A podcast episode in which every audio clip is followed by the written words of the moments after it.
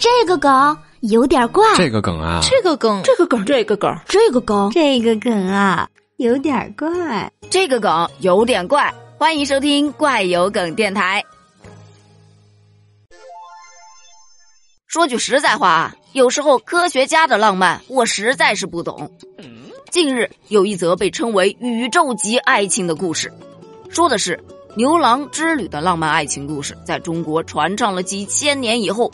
后来将他们在天河相会的日期发展成了如今的七夕节，而现在，一个国际天文学家团队发现了两个仅仅相距七百五十光年的超大质量黑洞正在浪漫的共餐，在进食的过程中，他们会发出耀眼的光芒，形成了高亮区域，照亮了宇宙啊！科学家们就表示，该研究或许对理解四十五亿年后。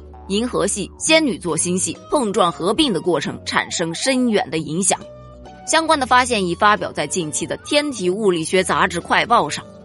然而，网友的反应是：“唉，距离再近点儿，可能就不知道到底是谁吃谁啦。”一个可怕的吞噬过程，硬是要说成浪漫共餐，恋爱脑吗？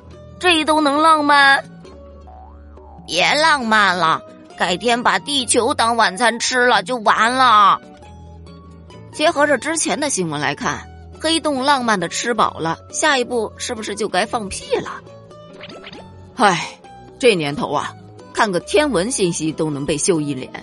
单身狗看了看眼前的泡面，表示没有办法接受啊。可不是吗？人家黑洞就共进晚餐，我就晚上左手拉右手。黑洞都成双成对的，饥不择食，饕餮共享，怎么听起来像个恐怖话题呢？再这样发展下去啊，混双可能就要变成单打了。